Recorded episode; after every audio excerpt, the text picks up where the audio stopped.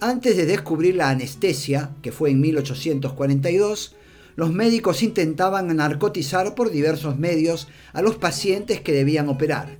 Semiasfixiarlo, emborracharlos, congelar la parte del cuerpo que debían intervenir o hacerles inhalar los humos de plantas narcóticas quemadas eran los procedimientos más comunes.